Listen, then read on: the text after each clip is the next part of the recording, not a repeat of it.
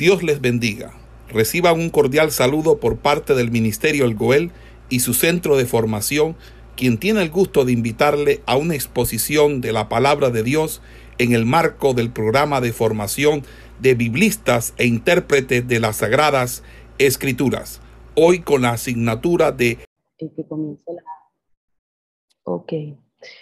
En esta mañana pues, vamos a continuar eh, trabajando el tema que corresponde a la asignatura de evangelismo y misiones. A lo largo del desarrollo de esta materia, hemos abordado o abarcado una serie eh, de temáticas que hacen parte de lo que es el proceso de evangelismo dentro de una iglesia aplicable y aún a título personal. Hoy eh, vamos a hablar un poco con respecto a cuáles serían esas eh, características que debería de tener eh, todo aquel que desarrolla un ministerio evangelístico o todo aquel que está eh, desarrollándose o trabajando en este campo del evangelismo. Ahora bien, la Biblia a nosotros nos enseña que hay muchas características que nos distinguen y si hacemos referencia a esto, nos vamos a encontrar eh, primeramente que la Biblia nos dice en el Evangelio de Marcos, hablando con respecto a los creyentes, que dice que le seguirían señales que de alguna manera los iban a distinguir o los iban a caracterizar. Y no solamente nos habla con respecto a ellos, también nos hace una mención con respecto a los discípulos cuando nos habla en el Evangelio de Juan con respecto a que dice que en esto he glorificado a mi Padre, en que deis muchos frutos y así probéis que son mis discípulos. Siempre dentro de la obra del Señor, dentro de un llamado o un servicio eh, al cual Dios nos llama, siempre hay características hay cosas que lo distinguen, hay cosas eh, que lo muestran. Y mire algo, así como hay características que distinguen a los creyentes, a los discípulos, a los siervos, también hay características que distinguen el ministerio, o cada uno de los ministerios que el libro de Efesios habla. Como nosotros estamos en esta asignatura abordando todo lo que es la parte evangelística, hoy vamos a hablar un poco con respecto a este ministerio. Pero yo siempre he creído que esta aplicación no solo es válida para esta parte, sino que podemos aplicarla en todos los ministerios que se desarrollan dentro del cuerpo de Cristo, que podemos aplicarlo dentro de los servicios que nosotros prestamos dentro de la congregación, porque igualmente sirven para hablar de cada uno de ellos. Pero como en este caso, el tema que nos trae es el evangelismo, pues vamos a hablar con respecto a él. Entonces, arrancando desde esta base, nosotros sabemos que los cinco ministerios poseen características que son muy similares o comunes, pero dentro de ellos mismos todos son llamados para la edificación del cuerpo. Sin embargo, cada uno de ellos en particular posee características que los distinguen el uno del otro. Como les decía ahorita, el propósito es complementarse, el propósito es ayudarse desde cada uno de los ministerios los cuales Dios estableció. Ahora mire bien, quienes han sido enviados a predicar el Evangelio tienen características específicas de las cuales Dios los equipa para que ellos puedan desarrollar ese llamado, ese ministerio, el cual Dios les ha hecho. Mire lo siguiente. A lo largo de las escrituras, nosotros nos podemos dar cuenta que cada vez que Dios hacía un llamado a alguna persona, ya sea al ministerio, ya sea al servicio, como les decía ahorita, dentro de su obra, Él escogía a personas que tenían unas ciertas características.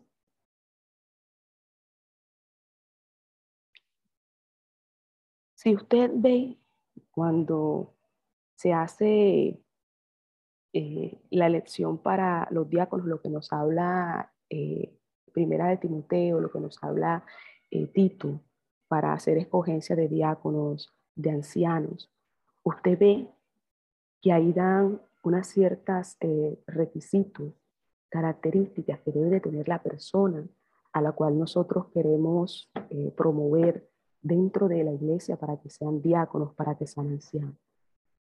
Siempre hay características, siempre hay unos requisitos que Dios demanda a aquel que va a llamar a hacer una tarea específica dentro. Y mire lo siguiente, cuando le dice a Moisés, Escoge tú dentro del pueblo que varones de virtud, temerosos de Dios, varones de verdad, que aborrezcan la avaricia. Y aparte de eso, ¿qué le dice? Ponlos sobre el pueblo por jefe de millares, jefe de centenas, de cincuenta y de diez. Siempre va a haber requisitos, características a todo lo que Dios llama a prestar un servicio o hace un llamado para el ministerio. Entonces, mire lo siguiente. Cuando nosotros analizamos desde Génesis y comenzamos a abordar toda la Biblia y comenzamos a ver los llamados que Dios hizo, que Dios realizó, nos damos cuenta que los servidores del Señor, todos aquellos que son llamados a hacer una función, deben de tener cualidades, deben de tener méritos, deben de tener aptitudes ¿Para qué? Para desarrollar esa obra, ese trabajo que Dios necesita. Ahora, mirando esto, analizando esto, vamos a abordar cuáles son esas características adentrándonos a lo que sería ya en la parte ministerial. Y para hacer ese despliegue y para hacer ese análisis en esta mañana, vamos a tomar un ejemplo muy conocido por todos nosotros y es cuando la Biblia nos habla o nos menciona a Felipe. Entonces vamos a tomar el ejemplo de este varón para hacer una radiografía de cuáles serían esas características que harían parte de, de todo aquel que desarrolla el ministerio evangelístico. Y como yo les decía ahorita, yo todo esto también lo aplico a los demás ministerios, no solamente al evangelístico. Yo esto mismo lo aplico en todos los sentidos a los demás ministerios y a todos los servicios que nosotros podemos prestar dentro de la obra del Señor. Dicho esto, vamos a comenzar a desarrollar el tema en esta mañana. La Biblia solo menciona o hace mención a un evangelista, que es el cual vamos a tomar en esta mañana, que es Felipe. Nosotros encontramos a muchos hombres desarrollando esta función ministerial. De hecho, Jesús o Jesucristo fue el máximo ejemplo. Sin embargo, vamos a analizar a Felipe. Vamos a hacer un análisis sobre Felipe. ¿Y qué vamos a analizar? Todos los pasos que él tuvo que dar para llegar hasta el ministerio o el desarrollo como tal. Siempre he creído que nosotros no pasamos de la noche a la mañana al ministerio o al llamado que Dios nos hace. Nosotros estamos en un proceso de formación, el cual Dios comienza desde el mismo momento en que Él nos hace su llamado.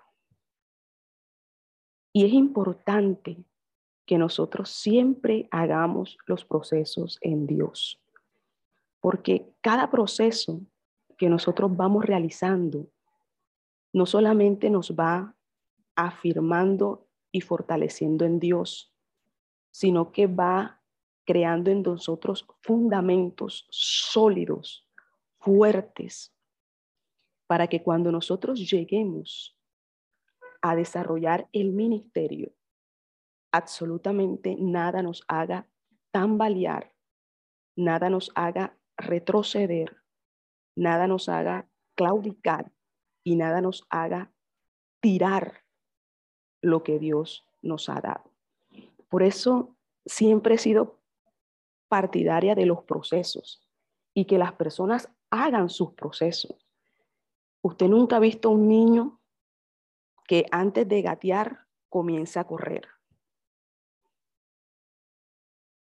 Los niños primero gatean, después usted ve que se van medio agarrando.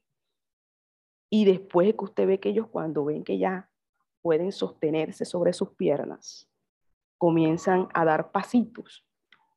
Y ya después de que usted lo ve caminando sin necesidad de ayuda, en el Señor, nosotros también vamos dando pasos.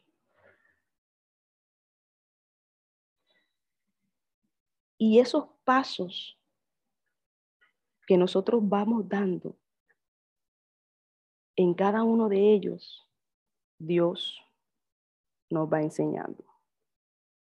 Y en el caso de Felipe, que es la persona que vamos a analizar en esta mañana, él tuvo un proceso y vamos a mirar cuáles fueron esos procesos y esos pasos que Felipe fue dando y que lo llevaron a convertirse en esa persona que la Biblia nos describe y que nosotros vamos a ir observando. Entonces, mire, eh, lo siguiente. Eh, no, les, no les estoy hablando muy rápido. Usted me dice si, si, si, si me están entendiendo lo que les estoy explicando. Señor. va muy bien, va muy bien. Vamos, vamos bien, bueno, si cualquier cosa y me dicen, oyeron. Excelente, y si escribo en taquigrafía llega más rápido. ok, ok, listo. Entonces, mire lo siguiente. Entonces, haciendo ese análisis eh, de Felipe, nos vamos a encontrar con lo siguiente, y quiero que usted esté ahí muy pendiente de esto. Es interesante que nosotros analicemos a Felipe, el evangelista, quien antes de haber sido llamado, escuche bien, con este ministerio o a este ministerio, cumplió otras funciones dentro de la iglesia y ahí, desde ahí, vamos nosotros a comenzar a analizar los pasos que este hombre dio y que nos van a servir a nosotros como una ruta, como una guía de cómo Dios va tratando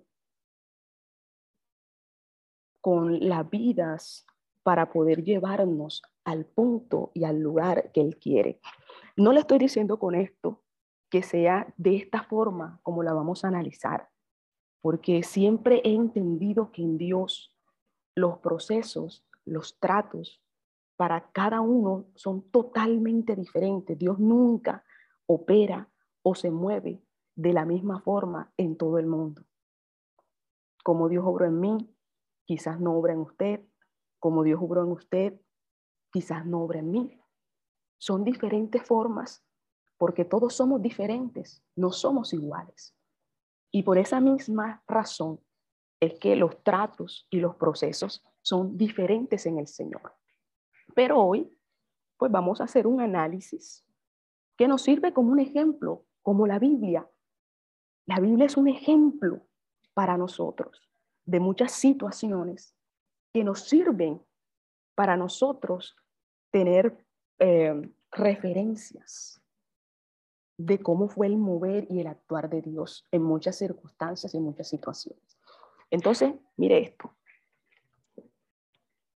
Felipe, antes de llegar a desarrollar el ministerio, nos dice que cumplió otras funciones dentro de la iglesia, siendo esto eh, parte de las características que debe de tener un evangelista o un predicador del evangelio. Entonces, partiendo desde allí, vamos a comenzar a analizar a Felipe como ese ejemplo. Ok.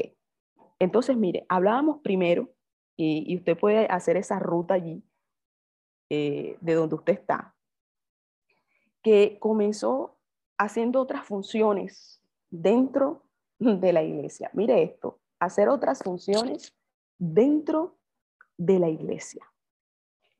Y como primer punto de partida, vamos a comenzar diciendo que Felipe, antes de haber sido escogido como diácono, pertenecía al grupo de los discípulos. Entonces, mire esto. Y aquí vamos a mirar algo que es muy importante y es un primer paso que ninguno de nosotros nos debemos de volar. Y es el siguiente. Es la parte del aprendizaje, de la formación. Aprendizaje y formación. Mire esto. Felipe pertenecía al grupo de los discípulos.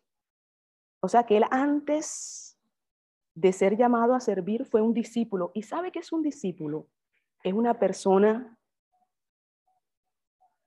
eh, digámoslo así, que es como especie de un alumno, de un aprendiz, de alguien que está siendo enseñado. Y es ahí donde yo le digo que es el primer punto de partida y es la formación. Dios a nosotros, o Dios a mí me puede decir, eh, Berly, yo a ti te he llamado para esto, esto y esto y esto. Ya Dios me dijo a mí para qué iba a ser llamada, qué era lo que yo iba a hacer dentro de su obra. Y ya yo lo tengo claro, porque ya Dios me lo dijo. Pero el primer paso para yo comenzar a caminar en ese llamado que Dios me hizo es la formación.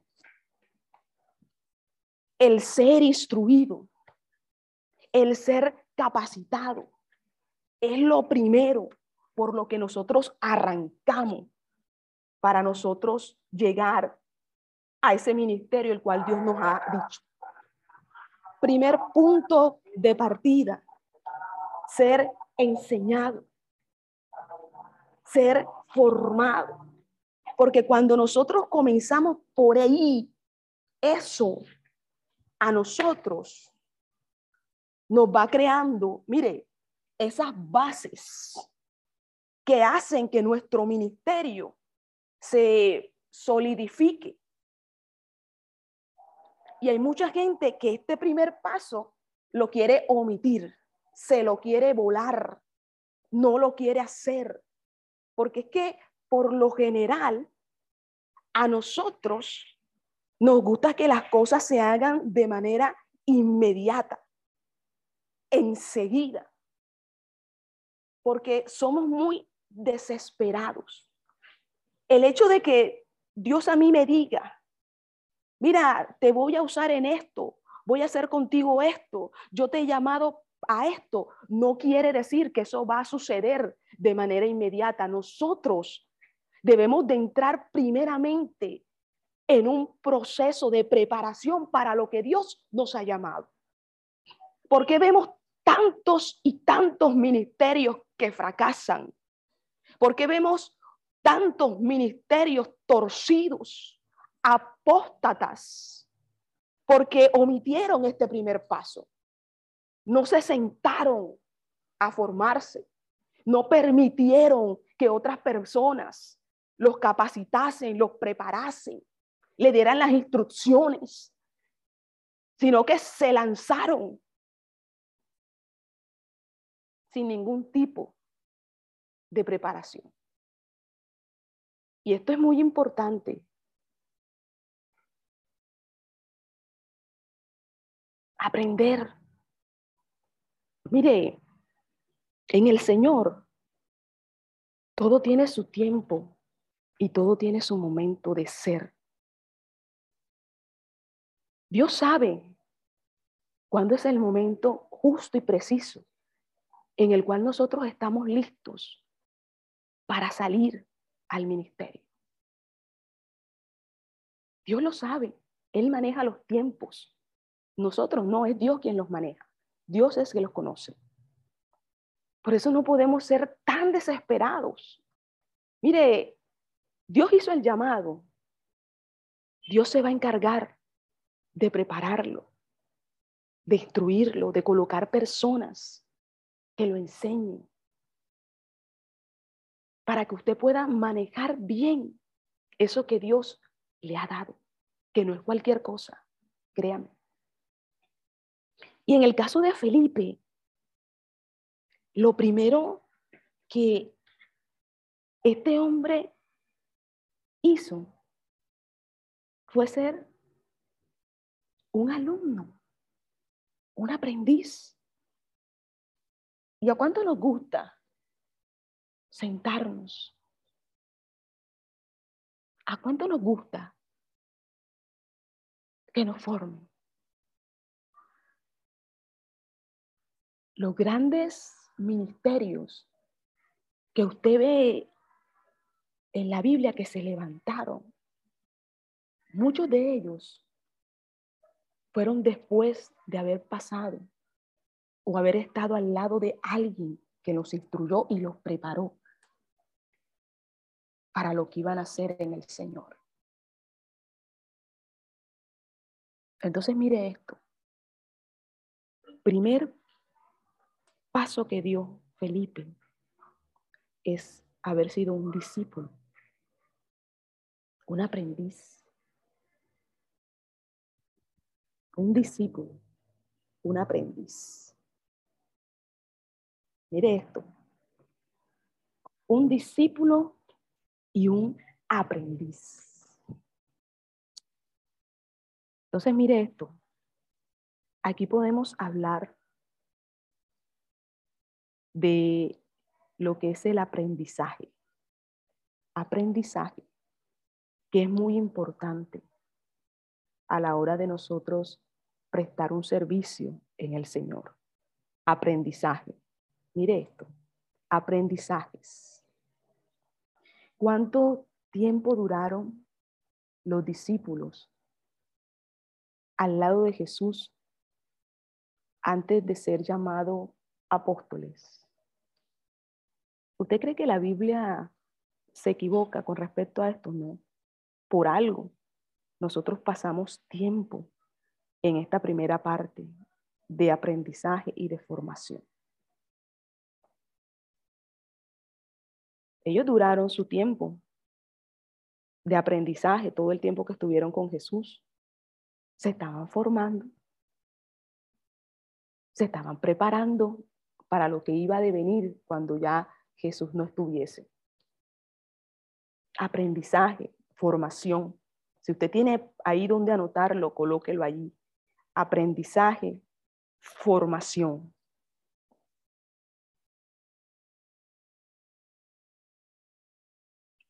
Entonces, mire lo siguiente. Vamos a seguir allí eh, analizando en esta mañana. Entonces, primera, primer punto, por el cual nosotros vamos a partir. Aprendizaje y formación. Hoy en día, muchos desean ser enviados, ¿verdad? Que se le mande a cumplir con e, ese llamado ministerial que Dios les ha hecho. Pero no se quieren sentar aprender. No se quieren sentar a escuchar. Y esto es muy peligroso si nosotros no queremos hacer esto. Porque todo aquel que se sienta a aprender y a formarse con el tiempo terminan prestando un servicio a Dios en excelencia, a la cual o al cual Dios nos ha llamado a cada uno de nosotros, a servirle en excelencia. Ahora bien, vamos a seguir pues allí enmarcando una ruta. Comenzamos con la primera que yo les decía que era aprendizaje y formación, ¿cierto?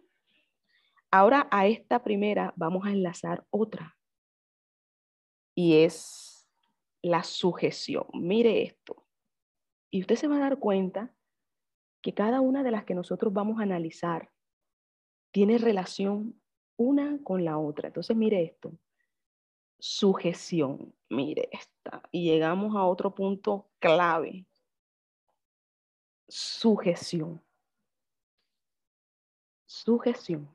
Y mire esto. Hablando en el caso de Felipe, pues que es el análisis que nosotros o el personaje que tomamos para hacer este análisis en esta mañana. Felipe primero fue llamado a servir que a las mesas. Usted sabe, servir. Fue llamado a servir. A servir. Y a pesar de que este hombre tenía un llamado ministerial, primero fue puesto a prueba. Mire, ¿sabe dónde Dios nos prueba a nosotros? en el servicio. En el servicio. Cuando a usted le dice su pastor o su eh, el líder, la persona, una persona que esté en autoridad eh, dentro de la iglesia, y le dice, este, Berly, hoy necesito que lave los baños de la iglesia. Mm. Servicio, sujeción. Amén. Así es. Bueno, yo, yo mañana voy y, y lavo los baños, no se preocupe. Sería una respuesta correcta, ¿cierto? Hablando de sujeción y servicio. Otra respuesta puede surgir y decir, no, ve, y, el que, y, y, y esa persona que cree que Dios me llamó a mí a lavar los baños de la iglesia, yo, que Dios me llamó a mí al pastorado, que Dios me llamó eh, a mí a la enseñanza, me va a venir a decir a mí que yo tengo que ir a lavar los baños de la iglesia, pudiendo hacer otra cosa más productiva dentro. Soberbia, orgullo, altivez, falta de sujeción. Y apenas, apenas Y mire que ni siquiera estoy ejerciendo el ministerio, apenas estoy en un proceso. Mm. ¿Usted cree que si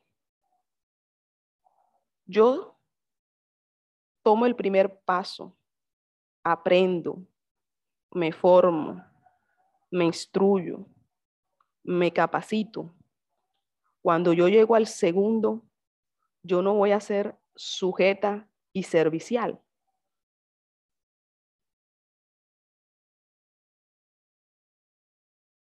Por eso le decía ahorita el que uno no se puede volar los procesos. Los procesos nos dan estructuras que nos van a servir para cuando nosotros estemos ejerciendo el ministerio. Estructuras bases que nos van a servir para nuestros comportamientos y actitudes. Entonces, mire esto. Felipe dio muestra de sujeción y obediencia. Le tocaba servir a las mesas. Amén. ¿Cuál es el problema? Que yo preste un servicio dentro de la iglesia independientemente del llamado ministerial que yo esté ejerciendo, independientemente de la dignidad que yo tenga dentro de la congregación. ¿Qué me exime a mí de yo prestar un servicio dentro de la iglesia? Nada. Todos hemos sido llamados a servir. Y si usted quiere buscar el mayor ejemplo de servicio, Jesús dio muestra de él, siendo quien era, y sirvió. Ahora, ¿cuánto más usted y yo no vamos a servir a los demás?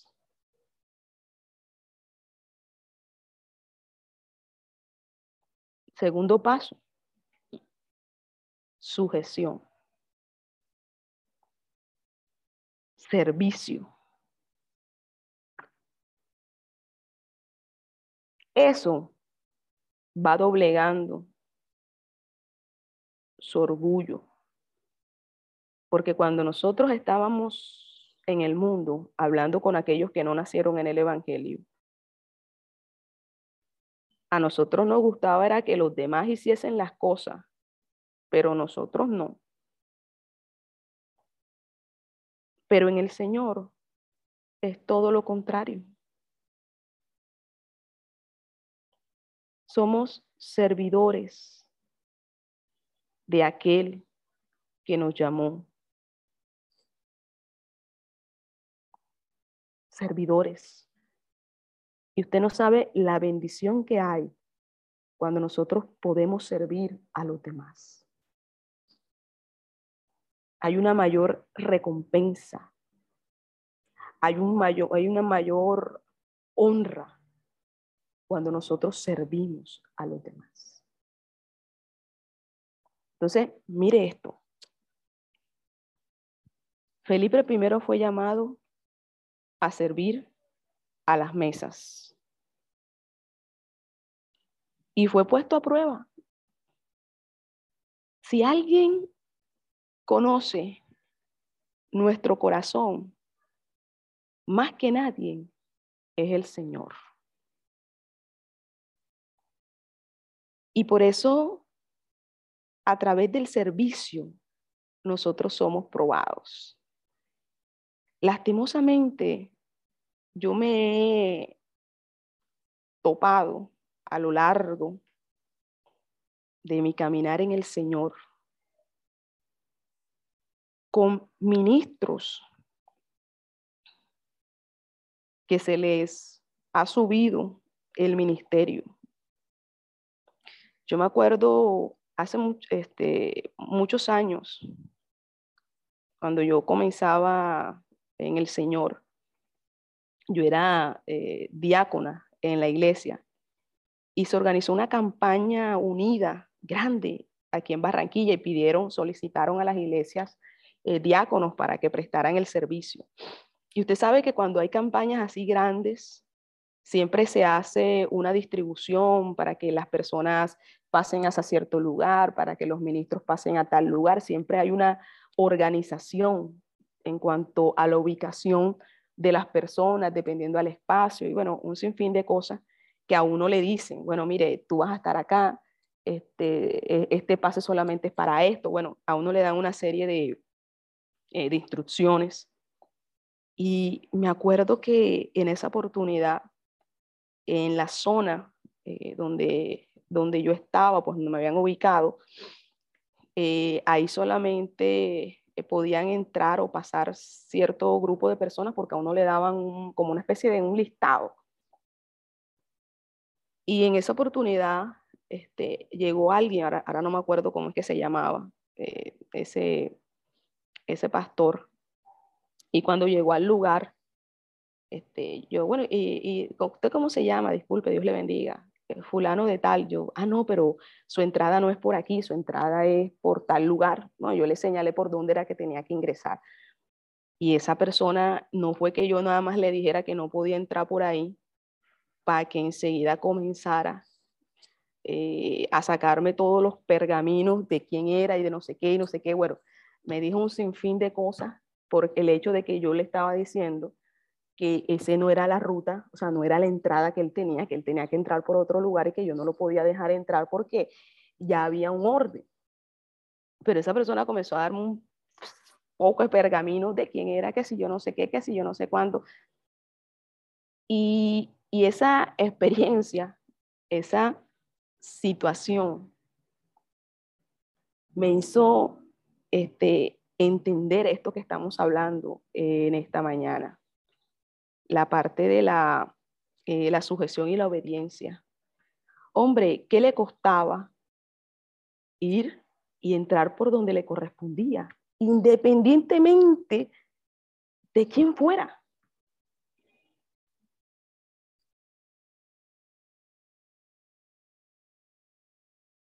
Independientemente. Hombre, hay un orden. Usted llega y a usted le están diciendo, y a mí me están, vamos a hablar en primera persona, a mí. Este, eh, Berlin, por aquí, no, por aquí tú no entras, toca entrar por allá. Ah, ok, listo. Bueno, yo me voy para allá. ¿Qué me quita a mí? El que yo vaya y entre por la puerta que a mí me toca y no por donde yo quiero entrar. Se me va a quitar algo.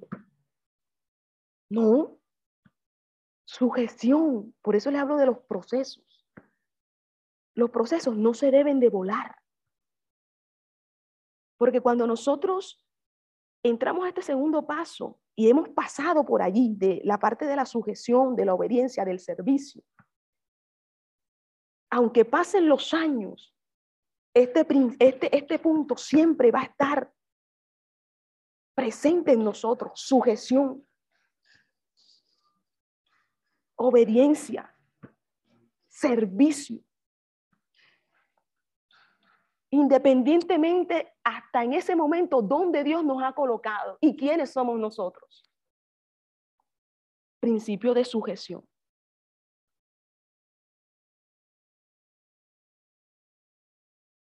Procesos que usted ve que a nosotros nos dan, como le decía ahorita, bases. Cuando usted hace todos estos procesos, cuando usted quiere ejercer el ministerio, a usted no se le va a olvidar la sujeción y la obediencia y el servicio. Aunque Dios a usted lo use de una manera terrible y poderosa, aunque usted sea una persona súper reconocida en la ciudad y en otros países, a usted nunca se le va a olvidar la sujeción y la obediencia cuando le toque sujetarse y obedecer a otras personas, independientemente de quién sea yo. Porque los procesos nos van enseñando. Por eso es que las personas antes de ejercer el ministerio tienen que ir pasando una serie de procesos, de procesos, de procesos. Entonces, mire lo siguiente, que vamos a seguir mirando aquí eh, en esta mañana. Entonces, mire, hablábamos entonces primeramente del aprendizaje y de la formación, ¿cierto? Pasamos a un segundo, a un segundo punto o un segundo paso, hablando de la sujeción, de la obediencia y el servicio.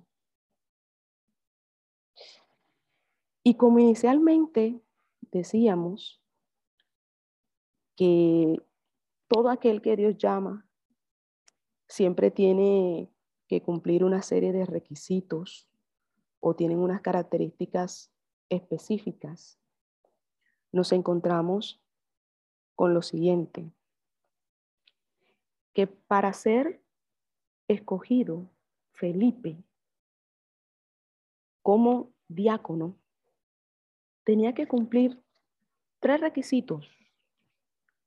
Y nos vamos a encontrar que primero tenía que ser lleno del Espíritu Santo, nos vamos a encontrar que tenía que ser lleno de sabiduría y nos vamos a encontrar que tenía que ser una persona de buen testimonio, de buena reputación, si usted lo quiere decir así, una persona de buen testimonio. Lleno del Espíritu Santo, lleno de sabiduría y tener un buen testimonio. O sea, tres requisitos para poder servir a las mesas. Mire esto.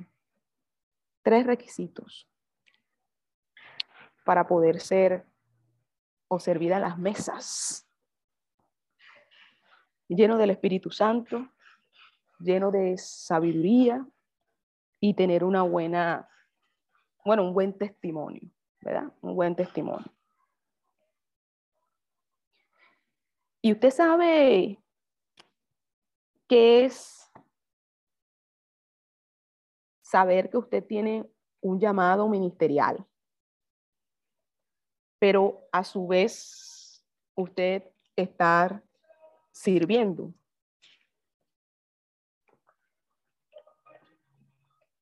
La única manera de nosotros poder hacer eso es tener en nosotros o poseer, vamos a decir así. Primeramente, humildad. Segundo, paciencia. Tercero, obediencia. Y cuarto, pero muy importante, es amor por la obra del Señor. Y este es un punto clave, porque cuando nosotros amamos a Dios, nosotros siempre vamos a servir con agrado.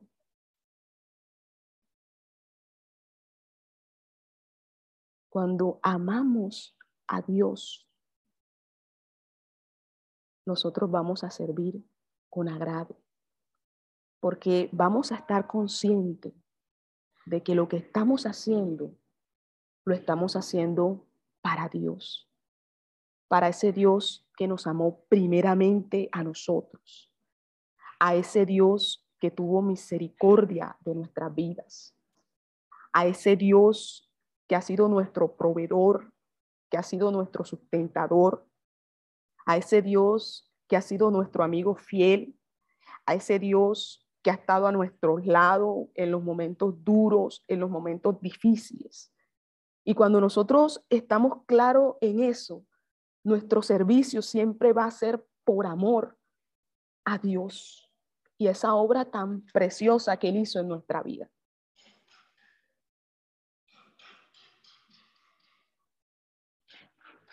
Servicio por amor. No para que nos vean oh, y digan, uy, pero ese hermano sí es servicial. No. No servimos por un reconocimiento público.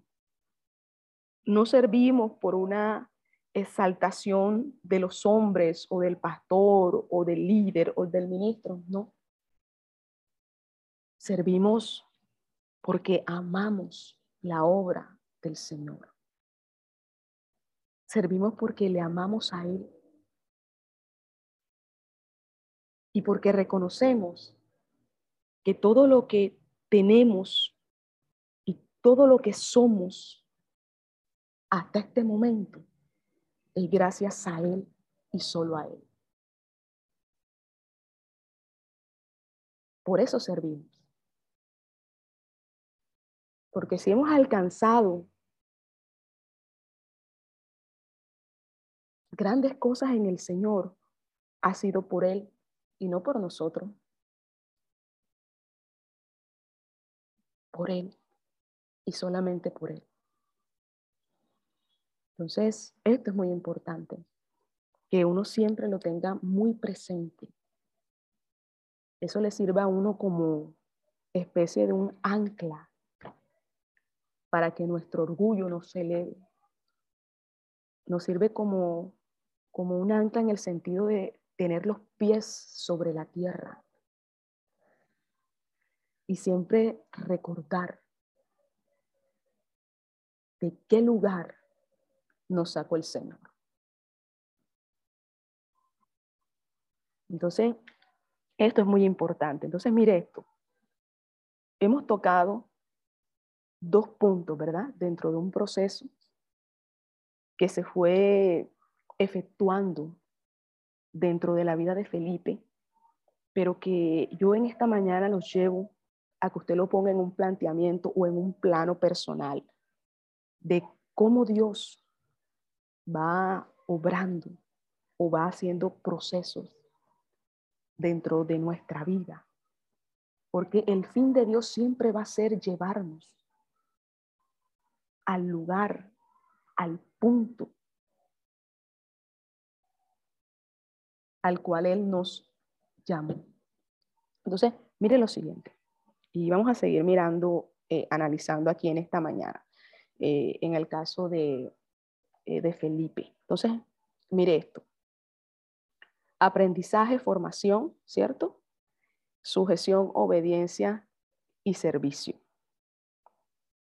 Y si usted ve cada uno de estos procesos, Felipe los fue pasando y lo fue pasando bien.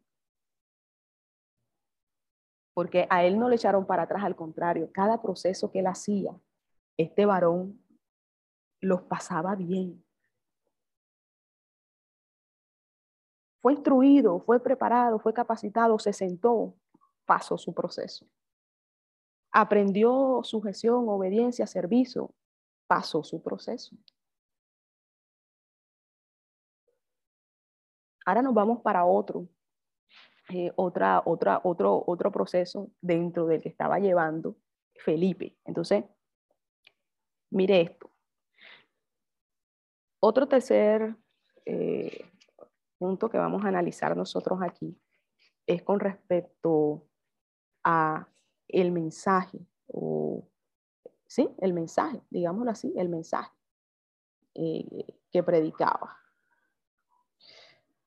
Desde el mismo comienzo en que nosotros comenzamos a desarrollar esta asignatura, siempre le he hecho un énfasis a que nuestro mensaje, o en el caso de la parte del mensaje evangelístico, debe de ser cristocéntrico, ¿cierto? Siempre les he hecho o les he recalcado mucho eso con respecto al tema que nosotros estamos tratando de evangelismo, que debe de ser cristocéntrico. Entonces, analizando esto, tomamos el ejemplo cuando nos habla con respecto a la predicación de Felipe cuando estuvo en la ciudad de Samaria. Entonces, vamos a mirar lo siguiente.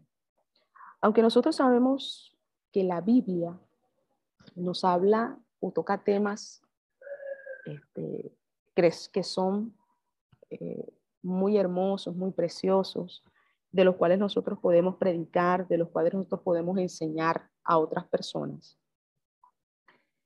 Cuando nosotros estamos trabajando lo que es la parte, pues, de evangelismo, la parte evangelística, o en este caso el evangelista, su tema central debe de ser Cristo. Es decir, su propósito principal es dar a conocer a Jesucristo como ese único medio o camino de salvación. Cristo, Cristo debe ser el principal protagonista de su mensaje. Entonces, mire lo siguiente. Felipe fue un pionero en esta parte de dar a conocer la palabra o dar a conocer a Cristo en la ciudad de Samaria. Y aquí vamos a analizar algo también que es muy importante y que nos da muestra de que cuando alguien sigue los procesos, hace un, o desarrolla un ministerio y un corazón sano para Dios. Mire esto, que vamos a analizar aquí, que, que, quiero que usted esté eh, atento allí. Y mire lo siguiente. Felipe fue un pionero. ¿En qué sentido? En que en Samaria no se había eh, predicado eh, el Evangelio. Entonces, mire lo siguiente. La Biblia nos muestra que cuando vino la persecución en Jerusalén, todos fueron esparcidos, ¿verdad? Por, Judea, eh, Judea, eh, fueron esparcidos a muchos lugares. Y en el caso de Samaria, pues no se había llegado a predicar eh, lo que era la palabra o el mensaje. Cuando Felipe llegó a Samaria, se encontró con una ciudad que no había escuchado. O sea, no había escuchado absolutamente nada sobre Cristo. Nada, nada, nada, nada, nada. Sea, se encontró con una ciudad que nosotros podemos llamar virgen en ese sentido de la predicación. Y mira lo siguiente. Felipe comenzó a predicar en aquel lugar la palabra del Señor, ¿verdad? Comenzó a predicar la buena nueva de salvación, comenzó a predicar a Cristo. Y fue el primero que llegó a ese lugar y que causó un impacto en la vida de esas personas de tal manera que muchos creyeron al Evangelio, muchos fueron bautizados, o sea que este hombre impactó con su palabra aquel lugar, aquella ciudad. Y aquí es donde quiero que miremos algo, que es que, eh, que miremos algo, y es lo siguiente, mire esto. Entonces cuando los apóstoles que estaban en Jerusalén, pues escucharon, oh mira, que allá en Samaria se predicó la palabra, que allá en Samaria hay un mover porque eh, la gente se está convirtiendo, la gente está creyendo a la palabra. Dice que enviaron a, a Pedro y a Juan a aquel lugar. Y lo que yo quiero y me llama a mí la atención del por qué cuando uno cumple los procesos, a uno se le crea un corazón sano y un, este, es que el trabajo quien lo hizo en ese lugar fue Felipe, porque ni Pedro ni Juan fueron a ese lugar a predicar, fue Felipe quien llegó a Samaria. Fue él el que se encargó de predicar, fue él el que se encargó de, que, de, de las personas en ese momento. Pero lo que a mí más me llama la atención es que usted ve que Felipe no se puso a pelear. Ah, sí, claro, y porque ustedes no vinieron antes a hacer la obra que yo estoy haciendo, no, ahora que ya está todo listo, entonces ahora vienen a mandarlos a ellos. Mire, cuando uno cumple los procesos en Dios, uno entiende que uno está trabajando bajo una visión de cuerpo. ¿Y cuál es la visión de cuerpo? que todos los ministerios ejercen una función, hacen un trabajo en el cual se está edificando el cuerpo de Cristo. Felipe hizo un trabajo inicial en Samaria. Lo hizo. ¿Quiénes continuaron el trabajo? Pedro y Juan. Y Felipe lo entendió así. Bueno, ya yo hice mi parte, ya yo dejé esto listo, yo se lo voy a entregar a ustedes, continúen ustedes el trabajo, yo me voy a seguir haciendo lo que Dios a mí me está diciendo, me está indicando. Cuando uno hace procesos en Dios, por eso es que le digo que uno no se los debe de volar. Cuando uno va llevando los procesos en Dios, comienza a entender muchas cosas. Y dentro de las cosas que uno entiende, es que este trabajo es conjunto. Es un trabajo en donde todos nos ayudamos. No es un trabajo que yo hago solo. No es un trabajo egoísta. No es un trabajo que envidie. Es un trabajo que aporta, que ayuda, que colabora al crecimiento de la obra y del reino de Dios sobre esta tierra.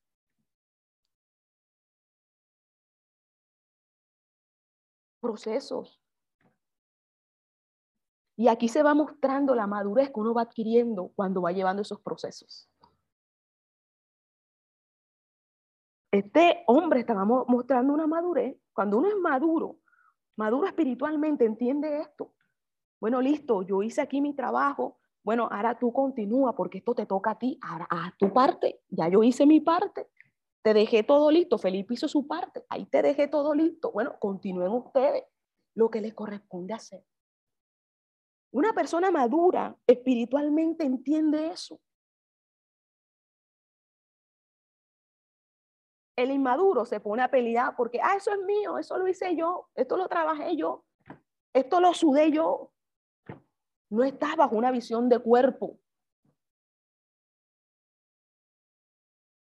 Es una persona que no ha hecho los procesos en Dios como deben de ser. Y eso es lo que a mí más me llama la atención cuando hago este análisis de Felipe. Los procesos le fueron dando estructura y base a este varón.